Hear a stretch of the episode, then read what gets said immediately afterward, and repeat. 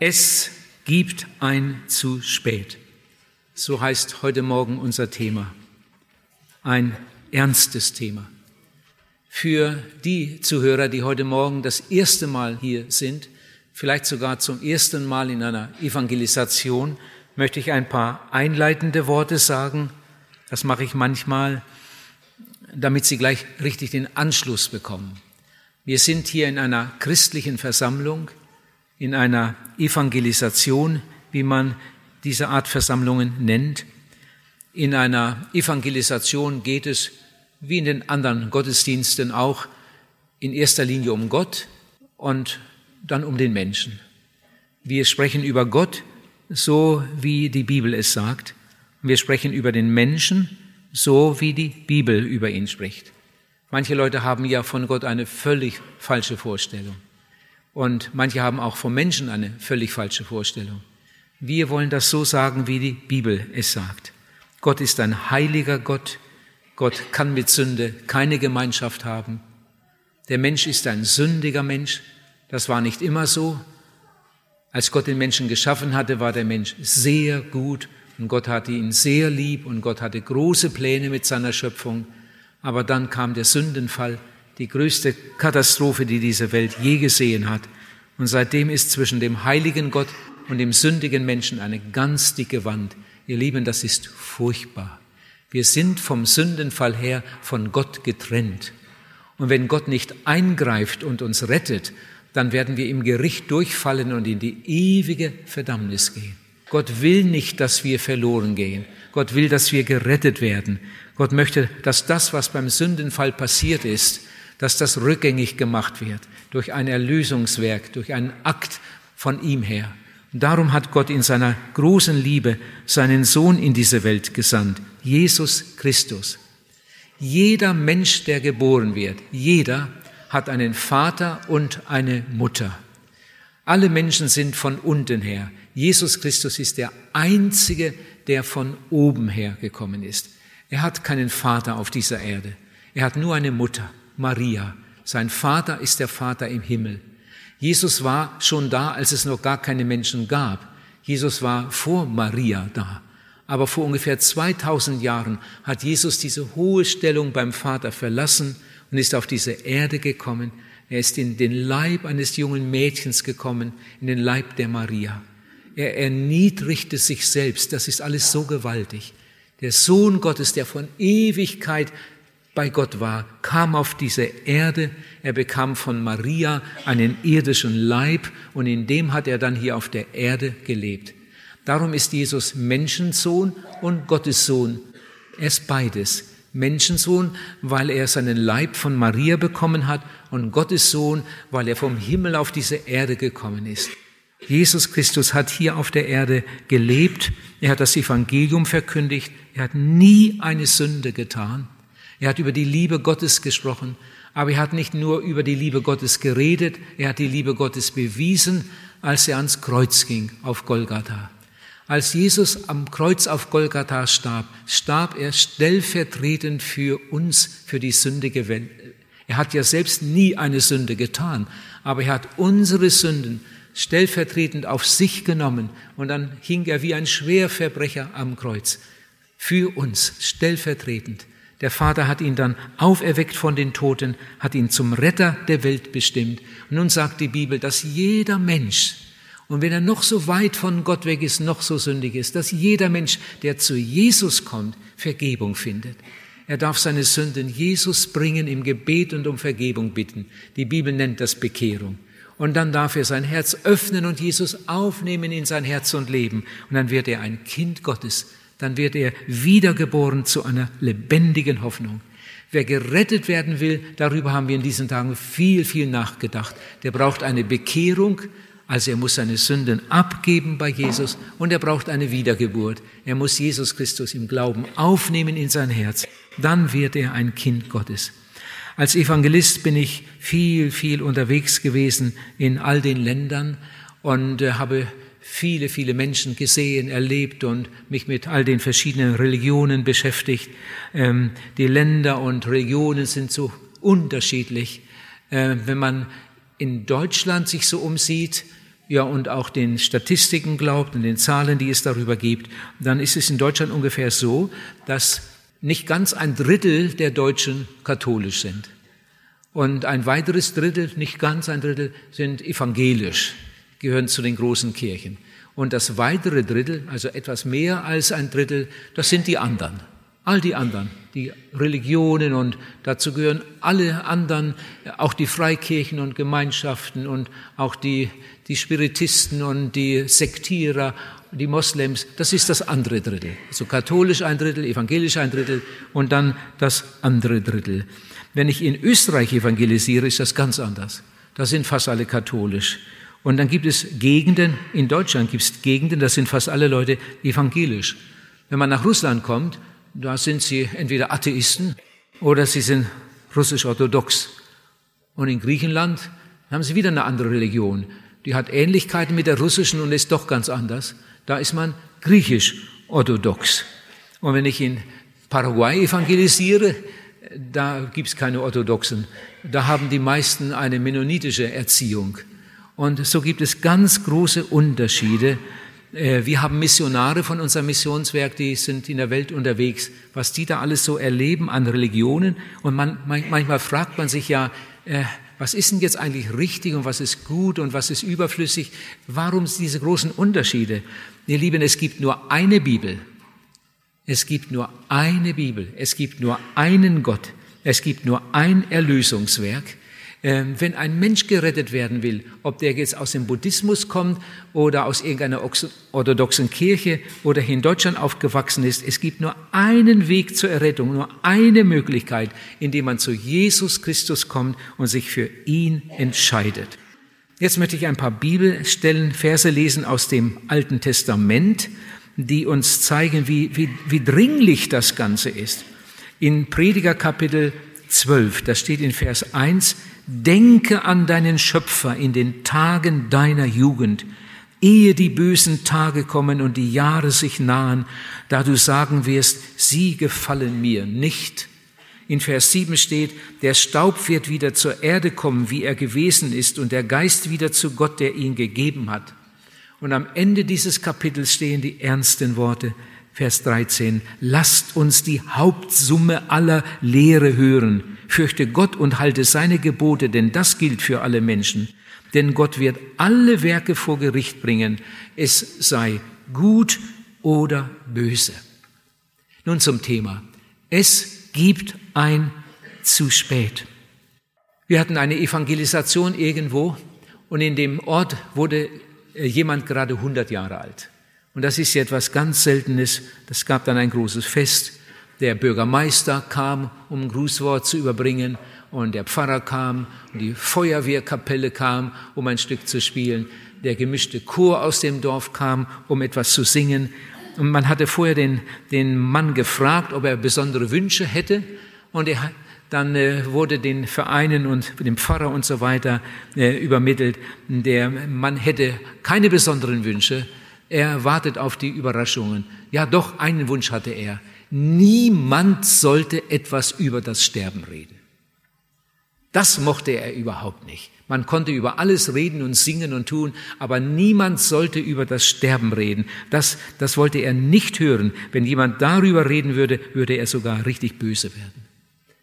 Äh, als ich das damals hörte, da habe ich gedacht, jetzt ist der Mann 100 Jahre alt geworden, aber das Wichtigste hat er nicht gelernt. Was ist das nur für eine Dummheit? Martin Luther hat einmal gesagt, bereit sein zum Sterben ist die größte Kunst des Lebens. Dieser Mann hat sich in seinem Leben sicher auf alles Mögliche vorbereitet, aber über das Sterben wollte er nicht einmal nachdenken. Was sind das für arme Menschen? Und ich möchte jetzt gerade mal in diese Versammlung hineinrufen, weil äh, wir da auch immer in Gefahr sind. Sag, lieber Zuhörer, bist du bereit, Gott zu begegnen? Angenommen, dieser Tag wäre dein letzter Tag. Hast du dich darauf vorbereitet? Bist du bereit, Gott zu begegnen? Es gibt ein zu spät. Ein Entwicklungshelfer in äh, Afrika wurde von einer Schlange gebissen. Sie waren gerade weit unterwegs zum Brunnenbohren und dann wurde er von einer Schlange gebissen. Äh, das war nicht unbedingt lebensbedrohlich, wenn sofort Hilfe da gewesen wäre. Aber es war keine Hilfe da. Das, äh, er hätte eine Spritze haben müssen, aber das war nicht möglich, weil nichts zur Verfügung war. Dann haben sie ihn auf den Jeep gelegt und dann sind sie damit los, Tempo zur nächsten Krankenstation. Aber sie kamen zu spät. Der Mann war inzwischen verstorben. Es gibt ein zu spät. Und na, da könnte man so viele Beispiele aus dem Leben sagen. Da hat jemand eine Blinddarmentzündung, der Blinddarm ist geplatzt, sie wohnen in einer ländlichen Gegend, irgendwo JWD, und äh, bis sie äh, überhaupt rauskriegen, was da passiert ist, der, der Dorfarzt gesagt hat, schnell, schnell ins Krankenhaus, da war es schon zu spät auf dem Weg zum Krankenhaus hingestorben. Der hätte gerettet werden können, aber die Hilfe kam zu spät. Es gibt ein zu spät und das gibt es auch auf geistlichem Gebiet. Die Bibel zeigt uns nicht nur den Weg zur Errettung, sondern die Bibel sagt auch, was, was wird, wenn sich ein Mensch nicht darauf vorbereitet, wenn sich ein Mensch nicht bekehrt. Äh, das Wort Bekehrung haben wir in diesen Tagen oft gehört und ich erlebe immer mal wieder Menschen, die meinen, das sei nicht nötig.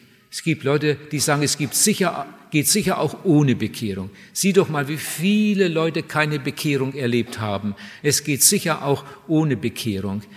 Ähm, ich habe an einem Abend hier mal gesagt, entweder es geht ohne Bekehrung, aber dann wäre Jesus ein Lügner und die Bibel wäre nicht wahr. Oder aber, und das glaube ich, Jesus hat die Wahrheit gesagt und die Bibel stimmt, aber dann kommt keiner von uns ohne diese große Lebensentscheidung aus.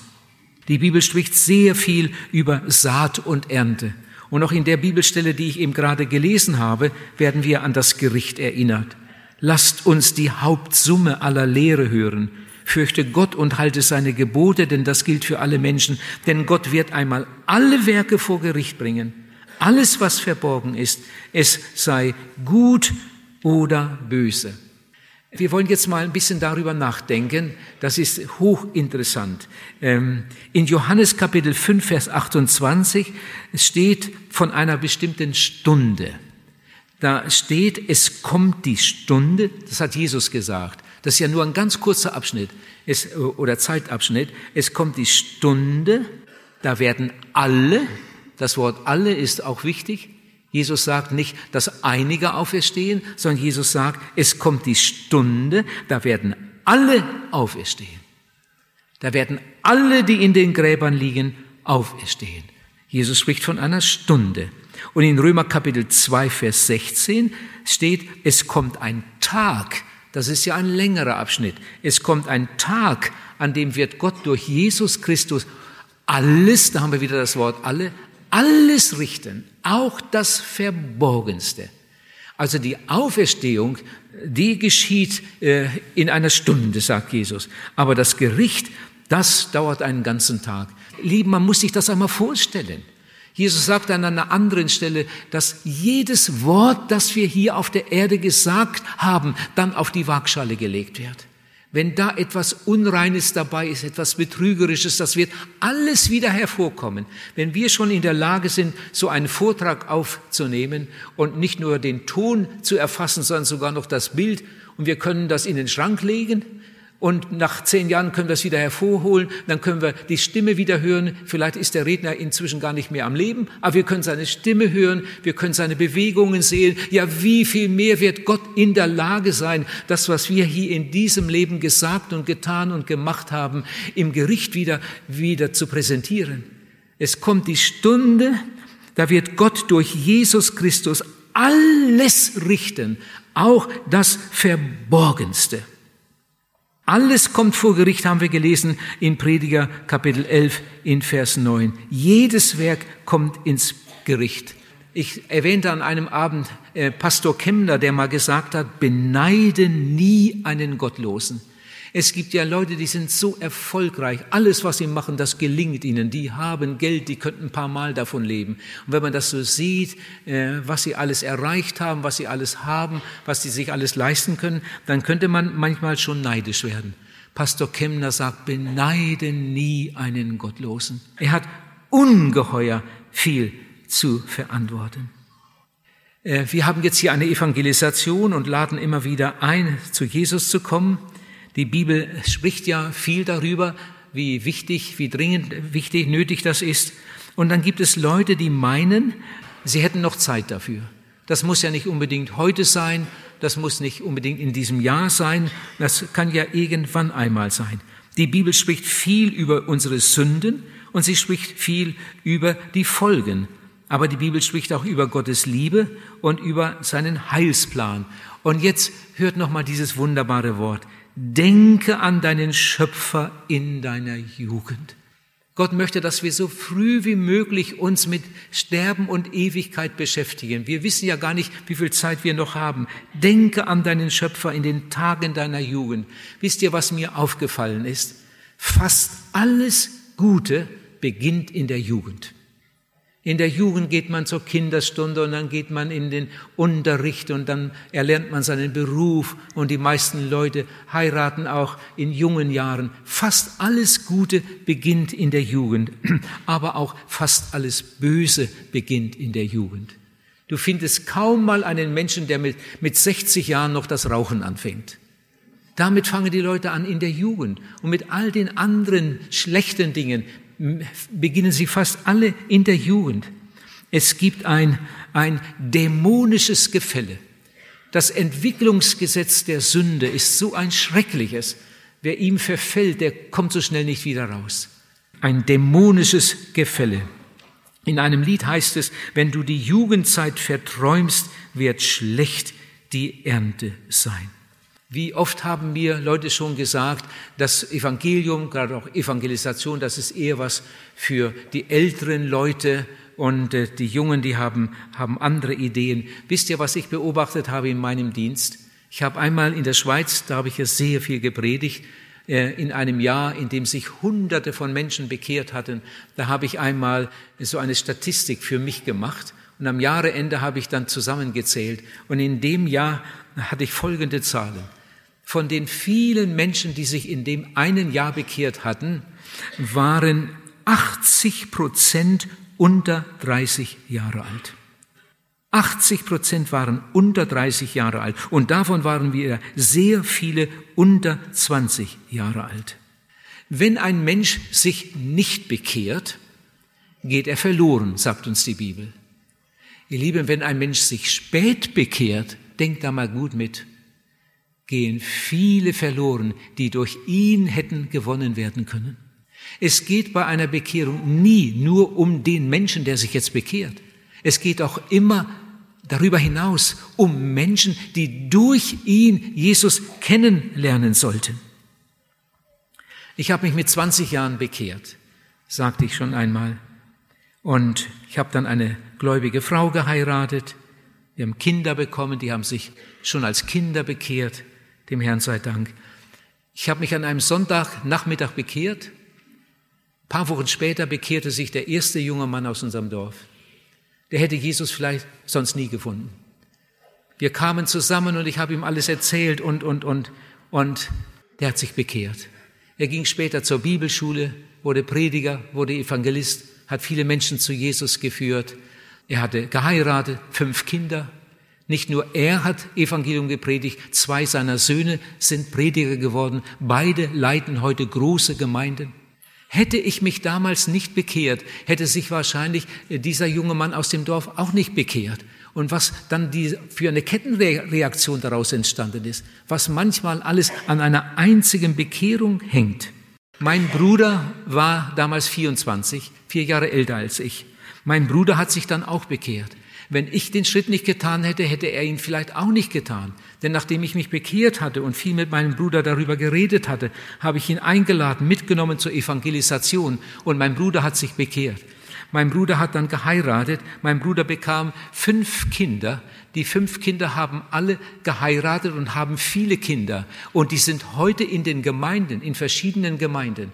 Was ist das für eine gewaltige Kettenreaktion, die aus dieser einen Bekehrung damals in unserem Haus entstanden ist? Meine Mutter hat sich erst mit äh, 54 Jahren bekehrt. Die konnte auch noch ein Segen sein, aber sie hatte eigentlich doch unheimlich viel verpasst. Mein Vater hat sich erst mit 62 bekehrt. Meine Tante, die dann als erste aus der Verwandtschaft kam, war 65 Jahre alt und sie ist dann auch schon bald darauf gestorben. Die konnte kaum noch was für Jesus tun. Ihr Lieben, es gibt zwei ganz, ganz schlimme Tatsachen, zwei ganz schlimme Tatsachen. Wenn jemand wartet in jungen Jahren, mit der Zeit im Alter wird es immer schwerer, immer schwerer, sich zu bekehren. Und für manche Leute, wenn die erst mal über 50 sind, ist es überhaupt nicht mehr möglich. Und wenn sie sich noch bekehren mit 50 oder 60 oder sogar 70 Jahren, dann können manche überhaupt keine Frucht mehr bringen. Das ist dann auch ganz, ganz schlimm. Ich will mal ein Erlebnis erzählen, das hatte ich in Deutschland gar nicht weit weg von hier. Wir hatten da eine Evangelisation und jeden Abend kamen Menschen zu Jesus. Und an einem Abend, jetzt geht mal gut mit, denkt mal gut mit, eine ganz, ganz todtraurige Geschichte. An einem Abend kam ein Mann in die Seelsorge, der war über 60. Und dann hatte ich mit ihm ein Gespräch. Er war einige Male da gewesen und nun hatte Gott ihn so überführt und er wollte sich bekehren. Nun saß der Mann da und ich habe dann so ein paar Fragen gestellt. Ich stelle nie peinliche Fragen. Aber bevor ich mit jemandem beten kann, muss ich ja doch so ein bisschen wissen. Und dann habe ich, hab ich ihn gefragt, von, von wo kommen Sie denn? Und er sagte, er käme aus Kasachstan. Und dann habe ich gefragt, Sie sind, äh, haben sicher geheiratet? Ja, er war verheiratet. Sie hatten auch eine ganze Reihe Kinder und so weiter und noch so ein bisschen. Und dann hat er gesagt, in Kasachstan war er einmal in einer Versammlung, in einer Evangelisation, das war eine, ja, eine Evangelisation und einige seiner Freunde hätten sich damals bekehrt. Und er war drauf und dran, sich auch zu bekehren, aber er hat es dann nicht getan. So, und dann hat er eine ungläubige Frau geheiratet. Das ist ja dann fast das Normale, dass ein unbekehrter Mann auch eine unbekehrte Frau heiratet. Und dann haben sie Kinder bekommen, eine ganze Anzahl Kinder. Und irgendwann waren sie dann nach Deutschland gekommen. Und dann habe ich gefragt, ist Ihre Frau bekehrt? Nein. Und er fing an zu weinen. Und dann hat er sich erholt und dann hat er weitergeredet. Ihre Kinder, eine ganze Reihe Kinder, kein einziges bekehrt. Schwiegerkinder, kein einziges bekehrt. Enkelkinder, inzwischen waren einige ja schon, schon äh, in dem Alter, wo man sich bekehren sollte, kein einziges bekehrt. Aus der ganzen, aus seiner engen Verwandtschaft, kein einziger bekehrt. Seine Brüder waren alle bekehrt, schon in Kasachstan, seine Schwestern auch. Er war der Einzige aus der Familie, der sich nicht bekehrt hat. Aber was das jetzt für einen Schwanz nach sich gezogen hat, eine unbekehrte Frau, unbekehrte Söhne, unbekehrte Töchter, Großkinder, Enkelkinder, alle nicht bekehrt. Ob sich inzwischen irgendeiner davon bekehrt hat, weiß ich nicht. Ihr Lieben, das war eine erschütternde Erfahrung für mich, wie der Mann geweint hat und dann Buße getan hat und Jesus angenommen hat.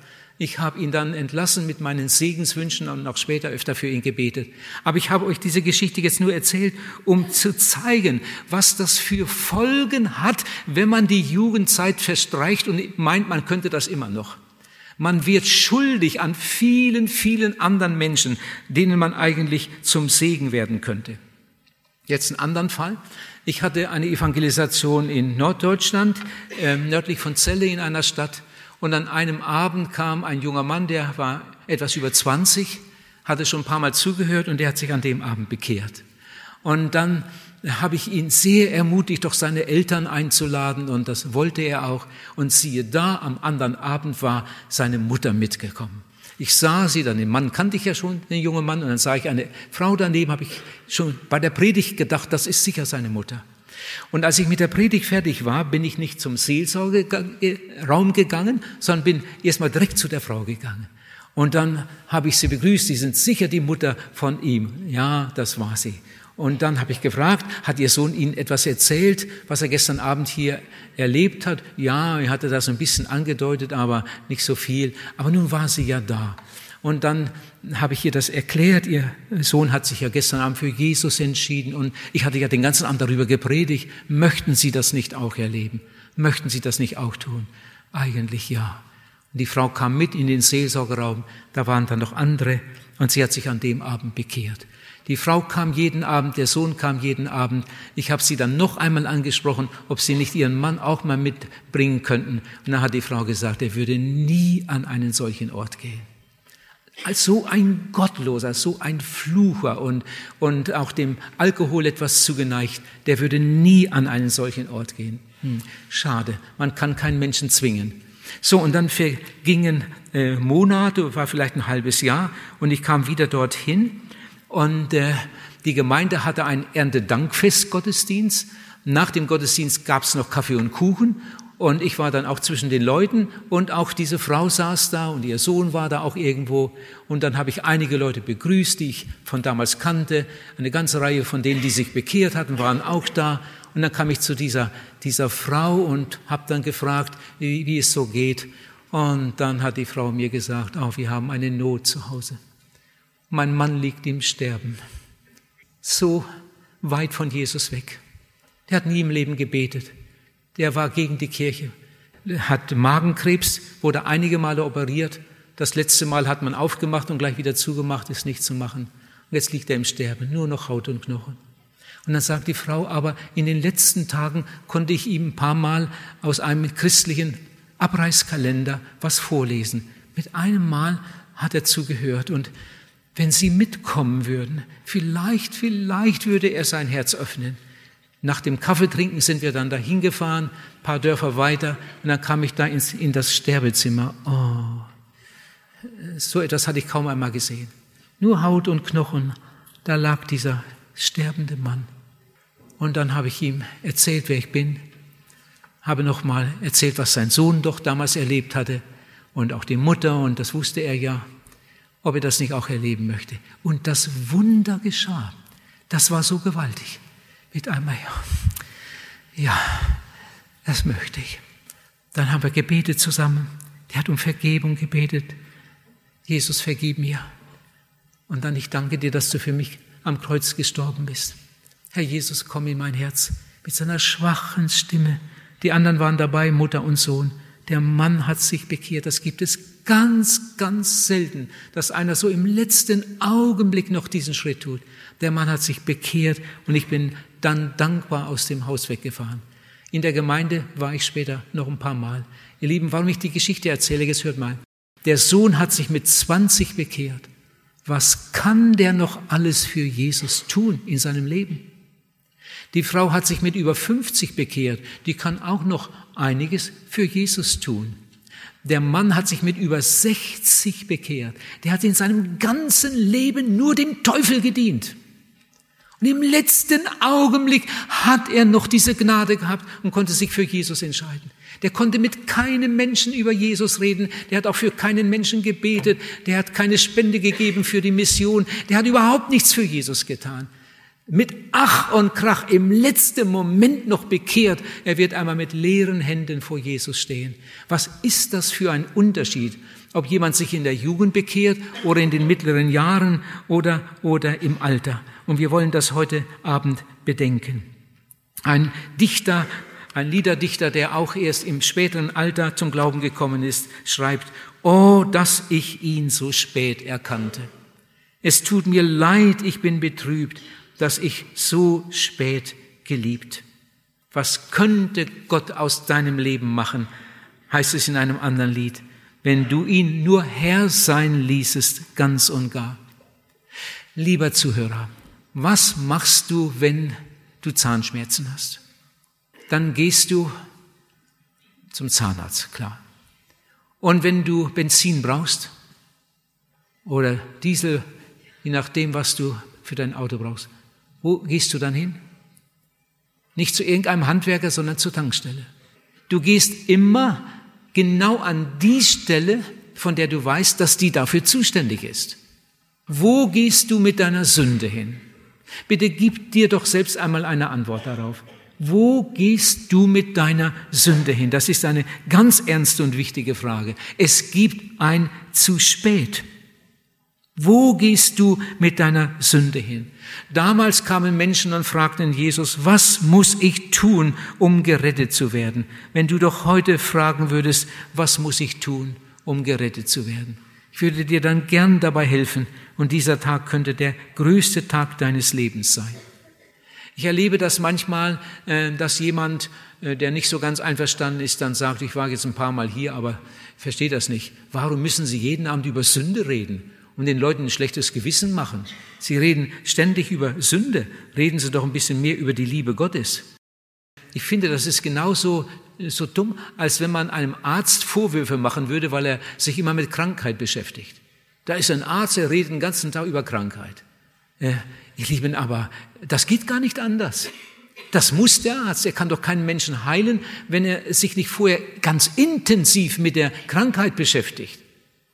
Da ist irgendwo eine, eine Familie unterwegs auf dem Schiff. Der Vater ist Arzt und dann passiert da irgendetwas mit dem Jungen. Der Junge hat mit einem Mal da Krämpfe im Bauch und liegt da am Deck und, und windet sich. Und die Leute sehen das dann, ja, was ist mit dem los? Irgendwie hat er was Verkehrtes gegessen oder was weiß ich. Und dann haben sie den Vater gesucht. Als der Vater das hörte, dann ist der gesaust, der ist fast von der Treppe äh, heruntergesegelt, um schnell zu seinem Sohn zu kommen. Und die Leute haben sich gewundert darüber, wie der Arzt mit einmal da aktiv wurde und, und seine, seine Untersuchung angestellt hat. Es war sein Sohn. Wenn irgendein anderer ein Problem gehabt hätte und man hätte den Arzt gefragt, könnten Sie nicht mal kommen, da hat einer ein Problem, dann wäre er vielleicht gemütlich dahingegangen. Aber es war sein Sohn und darum war er so schnell, um schnell bei seinem Sohn zu sein. Ihr Lieben, Gott ist ein noch besserer Arzt. Gott ist der beste Arzt. Kein Vater auf der Erde kann so lieben wie der Vater im Himmel. Und wenn jemand mit seinen Problemen zum, zum Gott kommt, dann gibt es eine ganz gründliche Untersuchung. Und das ist so nötig, wenn einem Menschen geholfen werden kann. Eine ganz gründliche Untersuchung. Und dann wird festgestellt, dass hier eigentlich nur eine Radikalkur helfen kann. Und diese Radikalkur, die nennt die Bibel Bekehrung und Wiedergeburt. Wenn du gerettet werden willst für die Ewigkeit, dann brauchst du diese Radikalkur. Ihr müsst die Wahrheit erkennen, sagt Jesus, und die Wahrheit wird euch frei machen. Ihr müsst die Wahrheit erkennen. Es gibt ein zu spät. Aus meiner über 50-jährigen Evangelistengeschichte kann ich sagen, dass die meisten Menschen, die sich bekehrt haben, weitaus die meisten Menschen junge Menschen waren. Ich hatte vorhin schon ein Beispiel aus der Schweiz gesagt und so habe ich das immer wieder erlebt. Ich hatte einmal eine Evangelisation in Zürich. Denkt mal jetzt gut mit, das ist eine, eine, eine unheimliche Geschichte. Da kommen Leute in die Seelsorge, saßen vielleicht zehn Leute vor mir, die sich bekehren wollten und ich äh, frage ja dann jeden, haben Sie das verstanden? Meinen Sie das ehrlich? Und hat jemand noch eine Frage und so weiter? Und da sitzt da ein Zwölfjähriger und ich frage diesen Zwölfjährigen, ne, hast du auch erkannt, dass du ein verlorener Sünder bist? Da fängt er an zu weinen. Ich weiß nicht, was da plötzlich alles vor seinen inneren Augen stand. Hast du auch erkannt, dass du Jesus brauchst, dass du ein verlorener Sünder bist? Er fängt an zu weinen. Dann habe ich natürlich schnell abgelenkt. Dann habe ich mich zu anderen gewandt. Haben Sie das auch verstanden? Sie auch? Möchten Sie Jesus annehmen? Und dann frage ich eine Frau, etwas über 50, haben Sie das auch verstanden? Haben Sie das auch erkannt? Möchten Sie Jesus um Vergebung beten, ihn annehmen? Und dann sagt die Frau, ich bin heute das dritte Mal hier. Am ersten Abend habe ich mich furchtbar über Sie geärgert. Und dann hatte ihre Freundin sie aber doch überredet, nochmal mitzukommen.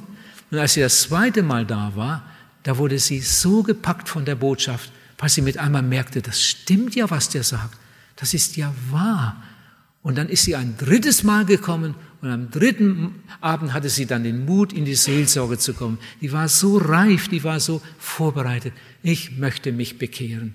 Und dann frage ich einen Mann, der Mann war über 80, haben Sie das auch erkannt, dass Sie ein verlorener Sünder sind? Wieso? Sage ich, es steht doch in der Bibel, alle Menschen sind Sünder, alle Menschen sind von Gott getrennt, alle sind verloren, alle brauchen Jesus. Haben Sie das auch erkannt für Sie? Dann sagt er, haben die was gesagt? Sag ich, wer? Ja, die Tochter und der Schwiegersohn waren auch in der Versammlung und hatten hinterher den Vater äh, überredet, doch in den Seelsorgerraum zu gehen. Nun saß der da und die Tochter und Schwiegersohn warteten draußen. Haben die was gesagt? Sag ich, die wer? Ich wusste gar nicht, von wem er redete. Und dann habe ich nochmal angesetzt und nochmal etwas erklärt. Dann hatte der Mann den Eindruck, seine Tochter hatte mir gesagt, was für ein schlechter Mensch er ist und der, der muss unbedingt Buße tun. Ich habe noch ein paar Mal angesetzt. Ich habe dann aber gemerkt, der Mann hat überhaupt nicht verstanden, um was es hier geht. Der war ärgerlich und schließlich ist er aufgestanden. Ich bin dann noch mit rausgegangen und habe der Tochter gesagt, betet weiter für den Vater. Aber heute ist das, das noch nicht dran. Sie hatten auch einen großen Fehler gemacht. Man darf nie einen Mensch auf diese Art und Weise äh, überreden wollen. Wenn ein Mensch gar nicht dazu bereit ist und, und das nicht für wahr haben will, äh, dann kann man ihn da nicht in die Seelsorge hinein. Das ist auch manchmal bei Eltern so, wenn die ihre Kinder überreden wollen. Das geht nicht. Das muss im Herzen reif werden und der Mensch muss wollen. Aber das Erlebnis da, ähm, das ist mir ganz schön unter die Haut gegangen. Ein Zwölfjähriger weint über seine Sünde. Eine 50-jährige Frau wird überführt, überwunden und sagt, ja, das will ich. Und ein 80-jähriger wird wütend und geht davon. Je länger ein Mensch wartet, umso schwerer wird es. Und wenn irgendjemand sagt, das ist was für Alte, dann ist das ein ganz, ganz großer Irrtum. Erstens, viele, viele Menschen werden ja gar nicht alt. Und wenn sie alt werden, hört mal, was ich jetzt sagen will. Wenn Sie alt werden, haben Sie ein Problem. Je älter man wird, umso größer wird das Problem. Alte Leute können sich in der Regel noch sehr gut erinnern an ihre Krankheiten, an alles Schwere, was sie erlebt haben im Krieg und auf der Flucht und hier und da mit den Kindern. Alte Leute können erzählen, die können erzählen von früher, das wissen sie alles noch. Nur an ihre Sünden können sie sich nicht mehr erinnern. Der Zwölfjährige weint über seine Sünde und der alte Mensch sagt, ja, wenn alle so wären wie ich, könnte der liebe Gott zufrieden sein. Ich habe noch keinen Tod geschlagen, ich bin nicht so schlecht und, und, und, und. Das ist so was Schlimmes. Je älter ein Mensch wird, umso schwächer wird sein Gedächtnis äh, im Blick auf alles, was zwischen ihm und seinem Gott steht. Und darum kann man solche Leute in vielen Fällen nicht mehr gewinnen. Ich lese mal ein paar, paar Bibelverse vor äh, für die Älteren, natürlich für alle, aber besonders für die Älteren. Hört mal, was Gott sagt. Die Menschen tun, was sich nicht gehört. Sie sind voll von jeder Art Ungerechtigkeit, Schlechtigkeit, Habsucht, Bosheit. Das spricht die Bibel von uns. So, so sind die Menschen, so wie es hier steht. Ihre Gedanken sind voll von Neid und Mord und Streit und Arglist, Niedertracht, Klatsch, Verleumdung. Sie sind Verächter, Frevler, sie sind hochmütig, prahlerisch, erfinderisch, im Bösen, den Eltern ungehorsam, unvernünftig, treulos, lieblos, unbarmherzig. Sie wissen genau, dass nach Gottes Rechtsordnung diejenigen den Tod verdienen, die so leben, aber sie machen es nicht nur selber so, sondern sie spenden sogar noch denen ihren Beifall, die so leben. Ihr Lieben, das ist unsere Visitenkarte. So sieht Gott die Menschen, so sieht Gott uns, so sind wir. Und die Bibel sagt, da ist keiner, der gerecht ist, auch nicht einer. Da ist keiner, der verständig ist. Da ist keiner, der ernstlich nach Gott sucht. Sie sind alle abgefallen, allesamt verdorben. Da ist keiner, der wirklich gut ist, auch nicht ein einziger. Ihr Rachen ist ein offenes Grab, mit ihren Zungen betrügen sie, Otterngift ist unter ihren Lippen, ihr Mund ist voll von Flüchen und bitteren Worten, ihre Füße eilen, um Blut zu vergießen, auf ihren Wegen ist lauter Schaden und Jammer und den Weg des Friedens Friedens kennen sie nicht. Ihr Lieben, so beschreibt die Bibel, so beschreibt Gott den sündigen Menschen. Nicht alles ist in jedem Leben zur vollen Ausreife gekommen, aber ansatzmäßig ist das alles in jedem Herzen. Bei einem bricht mir das durch, bei dem anderen mir etwas anderes. In der Bibel steht zum Beispiel, dass, äh, dass Geiz die Wurzel aller Übel ist. In den Augen Gottes ist Geiz etwas ganz, ganz Schreckliches. Oder Stolz. Stolz, die Stolzen kennt der Herr von ferne. Sie sind ihm ein Gräuel. Es gibt keinen Menschen auf der Erde, der vor Gott bestehen könnte, weil in seinem Leben so viel Sünde und Schuld ist. Und da, wenn einer meint, ich bin nicht so schlecht, hör, was da steht in Römer 3. Es gibt keinen Unterschied. Sie haben alle gesündigt und sind von der Herrlichkeit Gottes ausgeschlossen. So beschreibt Gott den sündigen, den verlorenen Menschen.